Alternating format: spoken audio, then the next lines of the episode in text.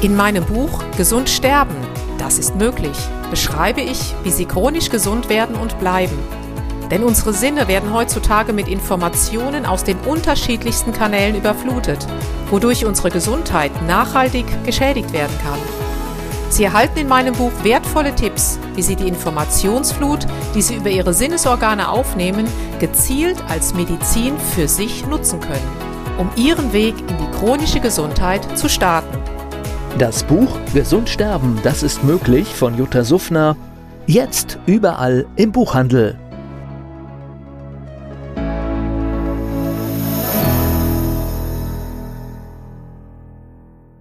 Dieser Podcast wird Ihnen präsentiert von Blue Antox, dem Besten aus der wilden Blaubeere für Ihr Wohlbefinden. Jutta Suffner. Gesundheitsimpulse für ein starkes Immunsystem die ganzen künstlichen Aromen. Da können wir Geht nachher. los mit dem Taxi-Tannending, Tannenbaum bis hin zu dem Zeugs, was Genau. sie in Hotellobbys immer versprühen und oder, oder in, in Einkaufszentren. Das ist ganz grausam. Also echte Aromaöle sind wirklich fantastische, keimtötende. Und wir haben tatsächlich unsere gesamten Atemwegspatienten, Ja. unsere chronischen Asthmatiker, unsere EPOC-Patienten, hat Miguel mit den, wir haben überall hin Räucherlampen getragen mit unsere und haben von hier gepflückte Kräuter den Leuten in die Krankenzimmer gebracht, wo ja sich sowieso kein Arzt mehr von der Staatsmedizin hingebegeben hat und haben die durchgebracht. Und habt, haben die Menschen auch die Möglichkeit, das können wir dann vielleicht am Ende noch, wenn jemand sagt, Mensch, mich würde so ein, so ein, ein wirklich echtes Aroma interessieren, gibt es auch da etwas, was du empfehlen kannst, wo du sagst, ja, die sind wirklich echte Aromen und nicht irgend so ein künstliches, künstlich hergestelltes. Naja, also du hast die Möglichkeit von anständigen Firmen wie Primavera und so ist sowieso oder, oder dem Mondlichtverlag, sowas gibt es alles.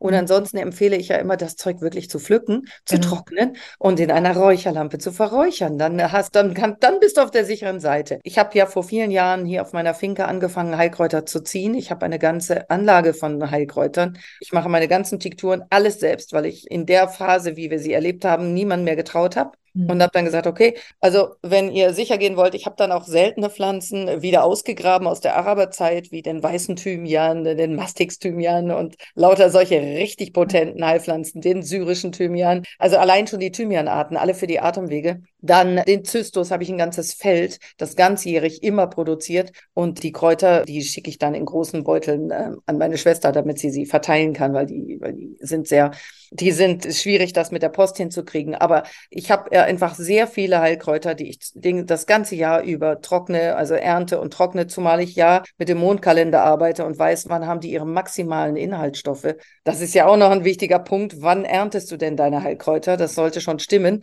Die hier muss ich morgens früh ernten und dann ähm, sollte, sollte sich, wenn ich Blättchen und Blütchen, also gerade Blätter brauche hauptsächlich, dann sollte der Mond in einem Wasserzeichen stehen. Das heißt, da gucke ich auch drauf. Wenn ich Saturnpflanzen ernte, wie diese hier, und die Giftpflanzen, die muss ich um Mitternacht, dann stelle ich mir, wenn ich, dann gehe ich eben raus bei Mondschein und ernte das ganze Zeugs und schaue, dass der Saturn auch irgendwo in der Nähe ist, damit er mir die Resonanzenergien gibt. Und Mhm. dann kriege ich natürlich diese wunderbaren schrägen Strukturen. Das sind Alkaloide. Alkaloide sind, erkennt man daran, dass da immer so ein Stickstoffatom drin ist. Gibt sieben Klassen von. Einige sind schwachgiftig, einige sind mittelgiftig, einige sind schwergiftig und andere sind direkt tödlich. Und wie man das dann so macht mit Giftpflanzen, man trocknet die eben auch oder macht Urtinkturen daraus und verdünnt sie. Und dann potenziere ich sie bis zur Ungiftigkeit. Und, Und damit habe ich dann super Mittel zur Verfügung. Ich habe hier eigene Urtinkturen stehen von allem. Und auch wieder die Zahl sieben. Immer wieder die Zahl Ja. sieben zieht sich durch Ja. diese ganze, durch diese ganze Reihe und ja, es zeigt einem wieder, die Natur gibt uns alles. Ja,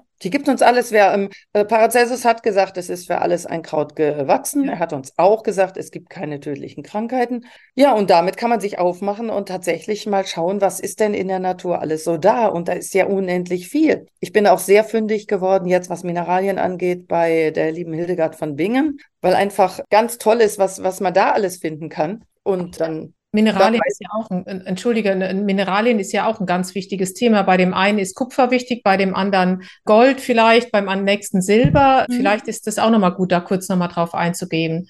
Ja, das ist ähm, so. Wir gehen ja in der Evolution vom einfachen Strukturen bis zu den komplexen. Und die einfachste Struktur, die es überhaupt gibt, ist ein Metall. Weil das Metall hat eine fast einen platonischen Körper in der Struktur her, hat nur ein Atom. Also nur eine Klasse von, von Stoff. Und das ist natürlich das Leichteste. Da kann ich das Periodensystem der Elemente mir nehmen und draufschauen und gucken, was ist jetzt da. Wenn ich Gold habe, habe ich 79 Protonen, 79 Elektronen, 79 Neutronen. So einfach ist das. Also Metall ist wirklich easy. Und weil das so ist, gehen die auch am stärksten in Resonanz mit den Himmelskörpern. Und das sind meine Konstitutionsmittel in der Homöopathie. Ich habe also für meine sieben Biotypen je ein Metall, das alles erstmal schon mal regeln kann. Das ist das erste Mittel. Das erste, was mir einfällt, wenn ich anfange, einen Therapieplan zusammenzustellen, ist immer das erste schon mal ein Metall. Und du sagtest eben Hildegard von Bingen. Wie ist die Kombination? Ja, die Hilde hat, Hildegard hat super gut hingeguckt auf zwei Ebenen, die mir so wahnsinnig gefallen, wenn die Leute mehrdimensional denken können. Die hat einmal sehr genau hingeguckt, wie sehen die Mineralien aus, welche Kraft ist da drin, was können man mit denen machen. Dann hat sie diese wunderbare Idee gehabt, zu sagen, okay, die meisten Leute können sich ja teure Edelsteine nicht leisten. Also machen wir das anders. Wir übertragen die Energie so, wie wir, wenn wir Kräuter haben und wir wollen, dass die von den Kräutern die Substanz Substanzen übergehen in etwas Dauerhaftes, dann tue ich das ja entweder in Alkohol oder in Öl. Dann mache ich einen Alkoholauszug oder ich mache ein Öl, also mazeriere eine, einen Monat lang oder ich mache einen Ölauszug, 20 Tage in der Sonne und dann geht die gesamte, gehen die Inhaltsstoffe in das Olivenöl über und dann habe ich nachher eine haltbare Sache. Und das hat sich Hildegard auf ihre Art überlegt und hat gesagt, okay, ältestes Speichermolekül der Welt ist Wasser. Was macht sie? Sie tut die Steine ins Wasser und das Wasser ins Licht. Und da muss man jetzt eben aufpassen. Heute sind die Leute ja nur noch so mit Halbwissen ausgestattet, wenn überhaupt. Das heißt, dann gehen sie hin und bieten in ihren Esoterikläden Amethyst, Rosenquarz und Bergkristall an. Das sind drei Signaturen. Wie soll ich denn bitte die Prägung machen? Das geht nicht. Denn der Bergkristall wird geprägt, wenn ich ihn in die, das ist ein Sonnenstein, den muss ich in die pralle Sonne stellen, zwei Stunden. Danach nehme ich das Wasser und tue es in den Kühlschrank, wenn ich, also jetzt im Sommer, sonst kann ich so trinken. Rosenquarz muss ganz früh morgens raus, wenn die Sonne noch nicht so stark ist, sondern dafür aber der, der Abendstern, also Morgen- und Abendstern ist die Venus, macht den Himmel rosa. Wenn der Himmel rosa ist, ist die Venus da. Dann stelle ich meinen Rosenquarz raus. Und den Amethyst stelle ich überhaupt nicht raus in die Sonne, sondern der kommt nachts in den Mondschein. Sonst verliert er seine Farbe. Das ist nämlich ein Saturnstein, der mag kein Licht. So, und wenn ich das weiß, und dann kann ich mit drei gleichem Wasser, drei total, wenn ich da die Steine reintue und richtig aktiviere, das ist wie die Enter-Taste drücken beim Computer. Ich habe ja als Speichermolekül das Wasser, ich muss aber formatieren. Formatieren mache ich mit dem Licht. Wenn ich es mit dem richtigen Licht formatiere, dann habe ich drei Wasser, die jeder, egal wie unsensibel er ist, sofort rausschmeckt. Das Wasser mit Bergkristall wird brutal hart, das mit Rosenquarz wird süß, und das mit Amethyst wird seltsam, wird leicht seifig. Also das mag man oder findet es ganz abscheulich. Mhm. Aber in jedem Fall wird es anders. Wahnsinn. Ja, und stimmt. Und heute werden ja oft, das weiß ich, dann sind zehn Steine in einem Tütchen und die werfen die Leute alle ins Wasser und sagen, jetzt ist ja. mein Wasser energisiert. Aber es ist ja logisch, dass die untereinander sich nicht grün sind im wahrsten Sinne des Wortes. Genau, das geht nicht. Du musst Steine ja. einer Signatur haben, dann kannst du es potenzieren. Genau. Aber nun, du hättest drei Steine einer Signatur wie Bergkristall und noch Tigerauge und noch Goldfloß oder Rutilquarz oder sowas, also alles oder Diamanten, alles, was zur Sonne gehört. Wenn du die zusammentust, dann potenzierst differenzierst du die Sache. Ja. Dann kriegst du tatsächlich den mathematischen Effekt, aber sonst nicht. Also auch das ist wieder eine Wissenschaft für sich und du hast dich nicht unbedingt oder nicht umsonst mehr als drei Jahrzehnte damit beschäftigt. Ja, ja. Also das ist, ist einfach eine ganze. Das heißt, wir haben im Prinzip bei diesen sieben, wir sind jetzt praktisch die sieben Strukturen durchgegangen. Für jeden dieser sieben Typen gibt es dann wieder, den ordnen die an Therapien dann wieder Heilsteine, Pilze, Mineralien, äh, Zahlen, Tiere, den Sinn oder den Tag. Das ordnet ihr praktisch jedem zu und dann bekommt jeder jeder ein, ja, ein für sich rundes Protokoll im wahrsten Sinne des Wortes, wo er dann sehen kann, ah, okay, mhm. damit äh, komme ich dann definitiv effektiver und sinnvoll durch mein Leben. Es macht ja auch total Sinn. Klar. Und da haben mich natürlich die alten Meister drauf gebracht. Die Hildegard zum Beispiel, die hat Musik komponiert, passend zu den Himmel, zu diesen Typen. Die hat Stücke, das ist mir an den lateinischen Texten aufgefallen, als ich mir die übersetzt habe. Ich liebe, äh, liebe Latein, das ist einfach eine wunderbare Sprache und auch so klar und so deutlich. Und dann habe ich die gelesen, die Lieder von ihr, und habe ich gedacht, Moment mal, dass sie beschreibt immer, es gibt so so Kanon, die sie als Heiltexte äh, benutzt.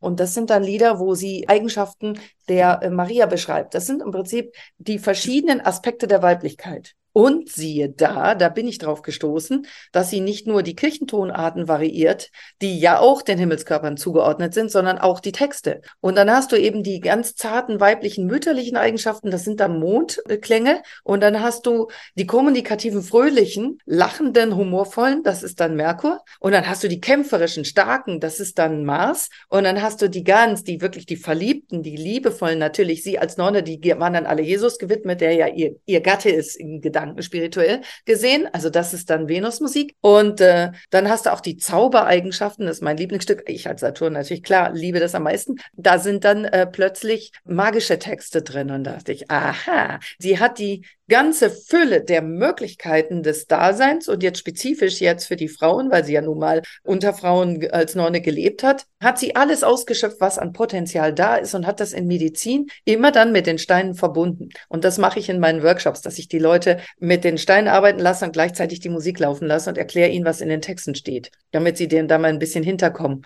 Also auch da macht es absolut wieder Sinn, sich mehr wieder der klassischen Musik, überhaupt wieder der Musik zu widmen, die, die ich liebe oder wo ich, wo ich vielleicht auch unbewussten Zugang zu habe. Es mhm. hat dann einen Sinn. Es gibt sowieso nichts Sinnloses.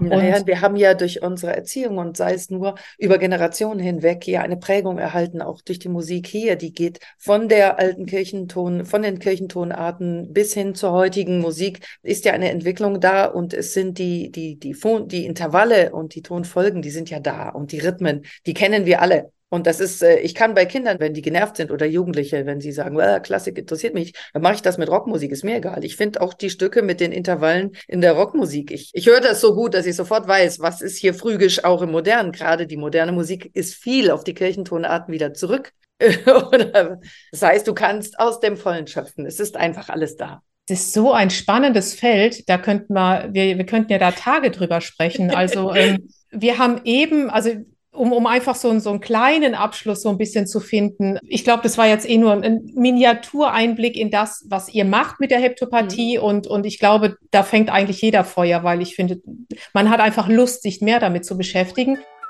Jutta Suffner. Gesundheitsimpulse für ein starkes Immunsystem. Dieser Podcast wurde Ihnen präsentiert von Blue Antox dem Besten aus der wilden Blaubeere für Ihr Wohlbefinden. In meinem Buch Gesund sterben, das ist möglich, beschreibe ich, wie Sie chronisch gesund werden und bleiben. Sie erfahren, warum es wichtig ist, auf Ihr Seepferdchen zu achten und was tanzende Kühe mit Ihrer Gesundheit zu tun haben.